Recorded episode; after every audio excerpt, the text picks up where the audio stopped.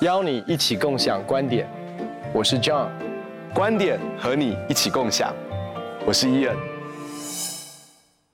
哎 Ian，我们之前聊到大器晚成哦，我们从大器的角度来看成功的定义，我们从晚成的角度来看时间的这个关系哦。其实我们把这两个再兜起来的话，其实还是有很多可以谈的，对不对？是是。我我我自己想要从我的亲身经历来说这件事情哦，那其实我对大器晚成是非常非常有感觉的，为什么呢？因为我的父亲呢，从小到大就是他常用台语啊骂我一句话，就是说阿里龙对狼别丢，就是你就跟不上别人。那其实从我很小很小的时候，我爸就这样子。那那其实那是一种华人父母，就是一直给孩子灌输的一种观念，就是说你不能够输，你不能够输，你现在已经输了，所以呢。你你要比别人更努力，你要更努力哈！你已经落后很多了哈，所以你一定要加倍加倍的努力，勤能补拙。其实，可是这个东西到底有没有让我更努力呢？也许有一部分是，但是其实说真的，我自己知道我内心里面的某一种挣扎，就是其实有更多的时刻，除了努力之外，其实我心中是觉得蛮想要放弃的。就是说，那种放弃，就是觉得说，既然我已经落后这么多，那我就放弃。其实我们我们生命当中呢，有些人放弃不见得都是不好的哦。你知道，有些人他们很清楚知道自己最擅长什么，自己不擅长什么，他们就放弃掉那些他们自己并不擅长的，而选择专注在他们擅长的、他们的优势、他们的强项上面去发展。我我我觉得这样的放弃不见得是不好的，或者说他们在做某些尝试，哎，发现这件事情是行不通的，所以他们就。选择放弃，去开始做一个新的尝试。我要这么讲，放弃不见得都是不好的。如果你很清楚的了解你自己的强项在哪里，你你尝试了，真的去尝试这件事情，你真的觉得这是行不通的，那么重新在另外一个地方另起炉灶，另外开始，这种方式不会是不好的。但是我我所说的那种事情，那种灰心、沮丧、挫败，就觉得说，反正我都跟不上别人，反正我都落后别人。那我就放弃好了，你知道，就算是很勤奋，在那种苦苦直追的感觉里面，那种感觉是很恐慌、很害怕。也许我真的也没放弃，但是我在努力直追的过程当中，是觉得是很累、是很疲惫、是很不快乐的。所以，其实我我我真的觉得，从我自我自己来讲这个事情，就是我觉得让我们一直告诉人家说，呃，你不能够输在起跑点，你不能，如果你这样子的话。你就是真的很失败，没有用。其实，其实对他来说，可能一点都没有达到鼓励的效果。相反的，可能是造成了一些不必要的压力、重担，甚至造成他的放弃。其实，我觉得我们在面对大器晚成的时候，其实，呃，碰到一个一个很现实的问题哦，就是第一个是这个大气是否够大，你会发现是透过比较来来评估的。那晚成更是一个。时间轴上面，其实什么叫做晚，什么叫做早，也是透过比较来的。意思说，如果今天你自己在你的一个世界的里面，然后呢，完成一个你觉得很重要的事情，然后你就花需要的时间在做这一件事上，然后呢，可能要的时间是三十年，但是你在过程当中，你不会有一个时间的压力，为什么？因为我相信这是你一定很热衷在做的事情，你才会投入这样的一个心心力。可是最大的问题是，我记得有一次，我读到有一个我忘记是谁，在一个这种所谓的常春藤大学的一个毕业典礼当中，他所给的一个给这些毕业生的一个建议哦。他的演讲里面他说，接下来毕业生会离开你的这些同学们，然后你们会朝着你们人生的梦想去发展。他说：“我可以给你一个最好的一个建议，就是接下来如果有任何的同学会，不要去参加。”他说：“不要参加的原因是什么？”他说：“因为接下来你朝着你人生的梦想跟目标去发展的过程当中，这个每一个人的梦想都有他的一个梦想的旅程，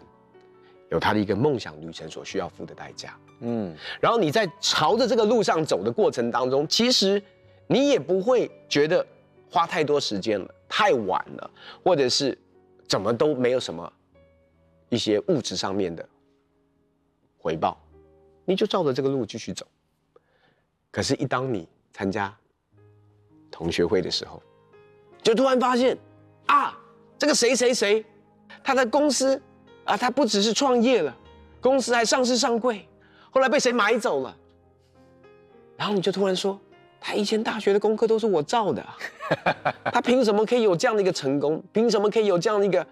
生活，而我没有？其实很多的那种不满足感，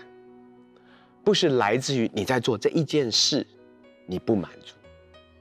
而是突然这一件事大不大气，是跟别人比较来的，晚成早成。其实说真的，没有比较，你也根本就不知道时间到底是早还是晚。可是，一当我们进入到这个比较的里面，说真的，你在比较当中，你就发现你的成功就不够成功，还有更成功，还有更更成功。你的早跟人家比较起来，还有更早的，还可以更快的。所以你可能在一个本来是一个满足的状态当中哦，本来是在一个喜乐的里面，你就觉得我还要再更努力。我还要再更拼，我还要再更怎么样？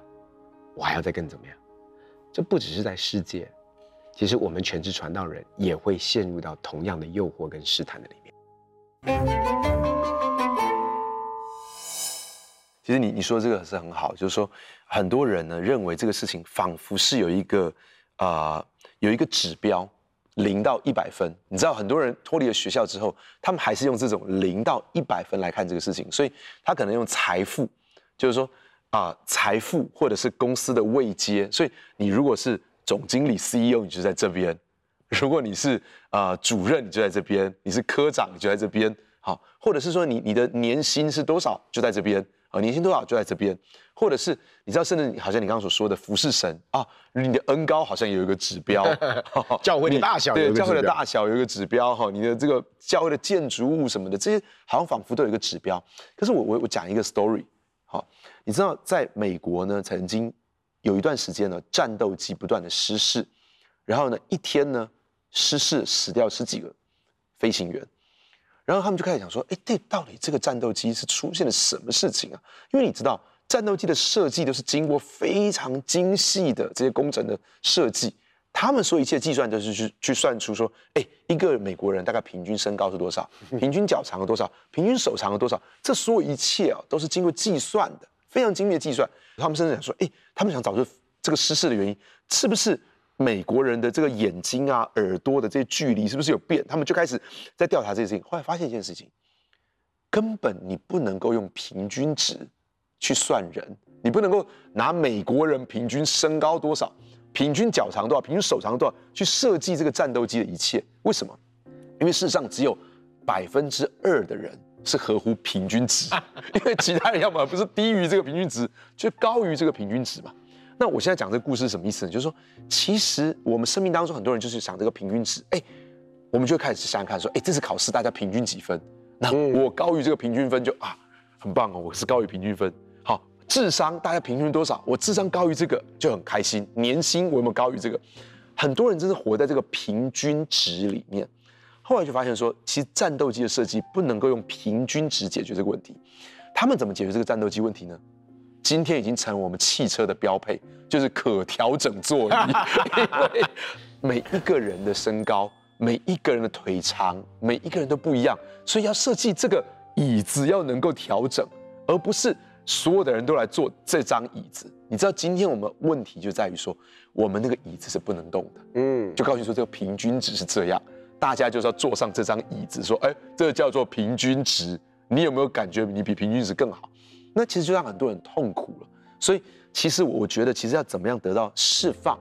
就是不要再去比这个平均值。好，你你因为没没有一个人的人生应该是用这个东西来去界定你是不是成器。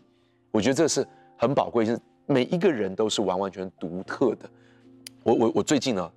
因为现在是是夏天哦，就是我我我就我的孩子，我的饮食口味跟我们全家都不一样。他们都非常喜欢吃鸡脚，只有我不吃。他们都喜欢吃肥肉，但我不吃。我太太、我的两个女儿，她们都很喜欢。然后在夏天，我最痛苦一件事是，她们都很喜欢吃榴莲，但我不吃。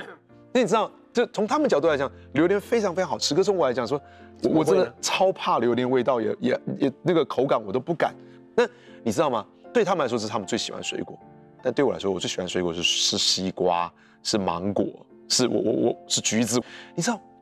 没有一个人必须要去做这些，并不是适合他的事情。所以，其实我觉得神创造我们每一个人都是独特的。只有当我们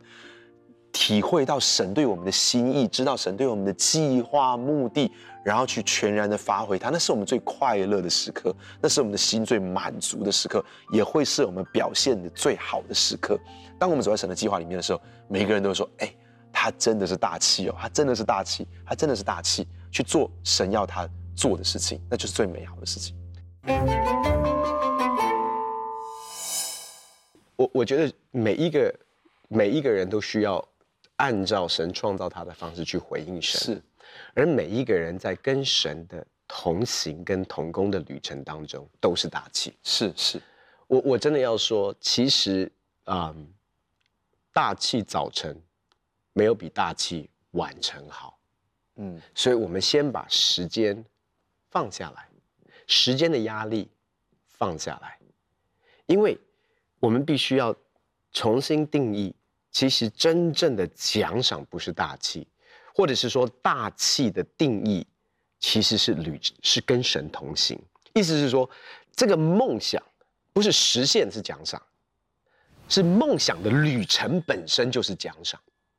所以我能够与神同行，我能够认识神。所以我们常说：“哎呀，你小的时候就认识神，太好了。”很多时候我们很多人信主的，我们都觉得太晚了。可以更早一点信主就更好。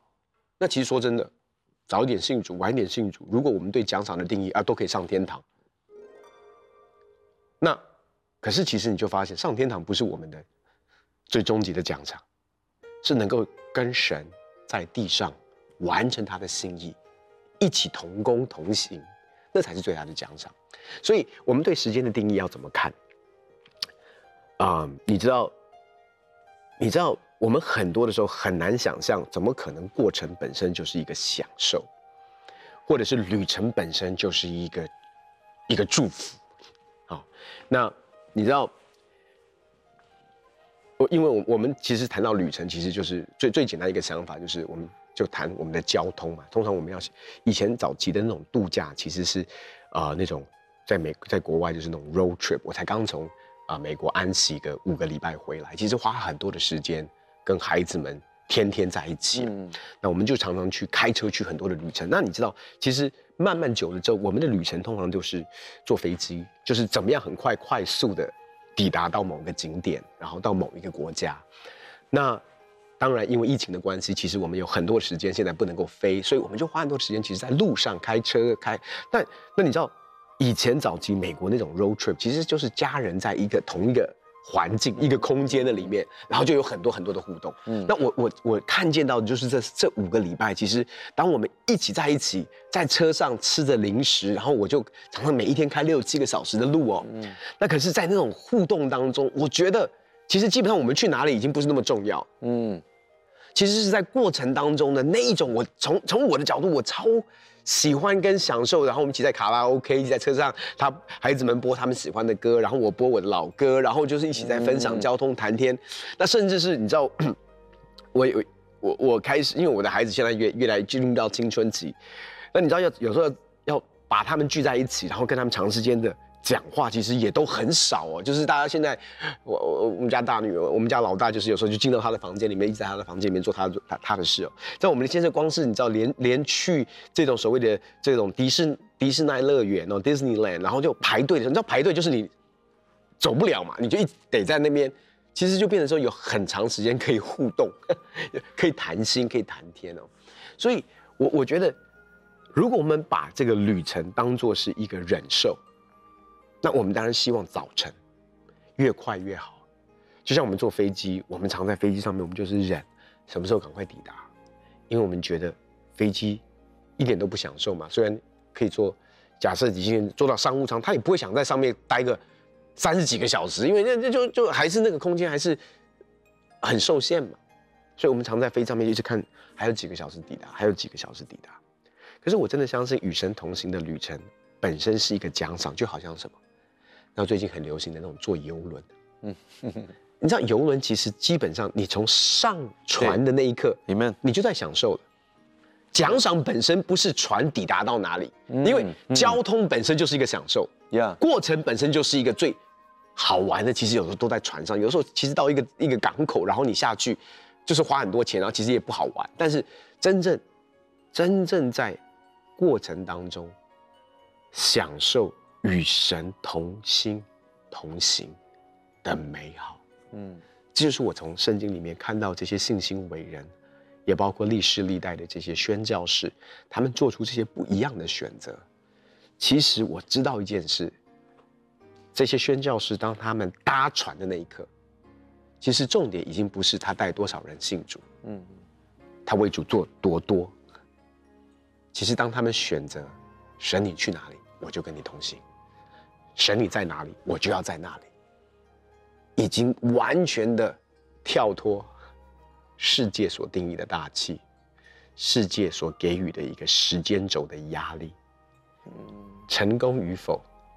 什么时候完成，那已经不再是我们的捆绑。我知道很多人听了啊，John 你这样分享，他可能会觉得蛮感动，可是记之一想，他就会产生另外一种想法，说啊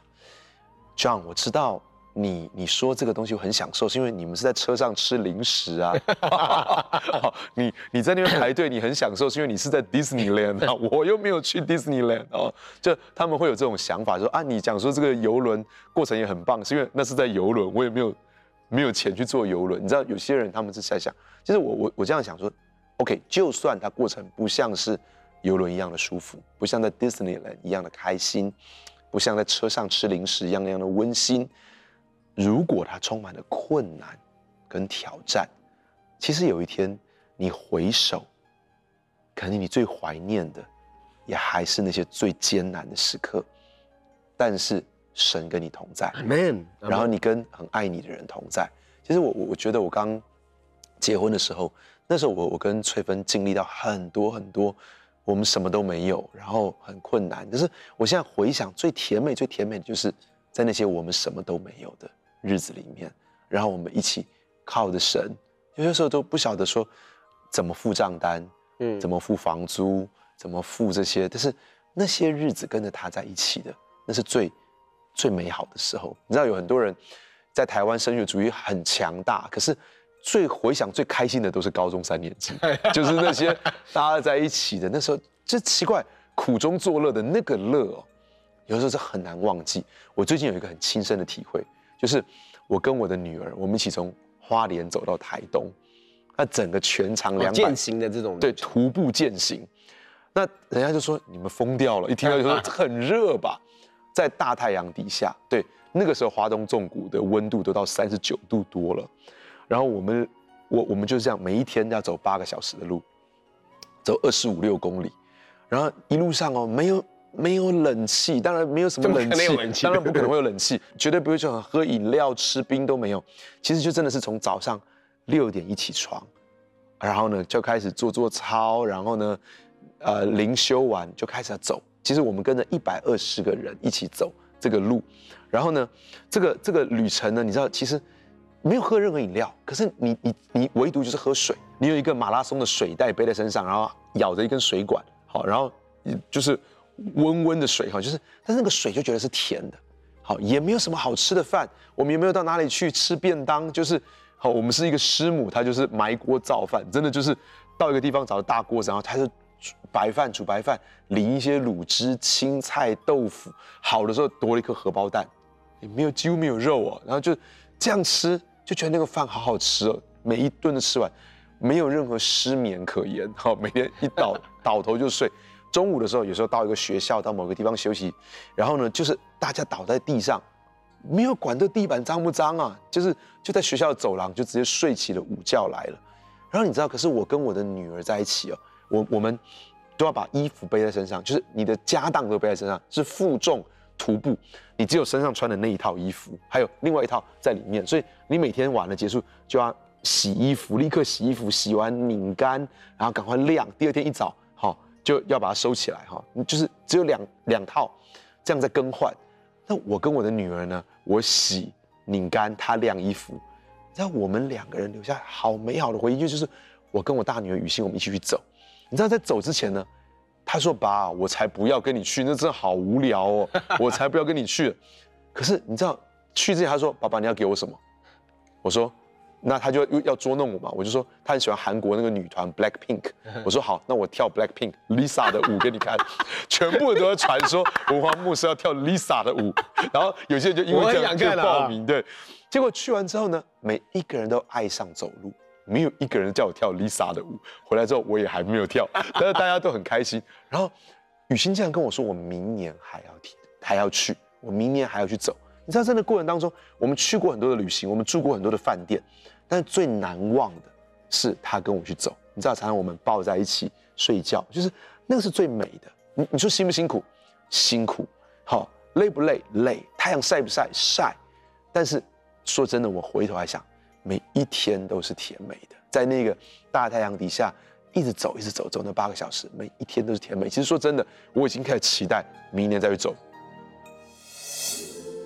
我们常说大器晚成，什么是大器？什么是晚呢？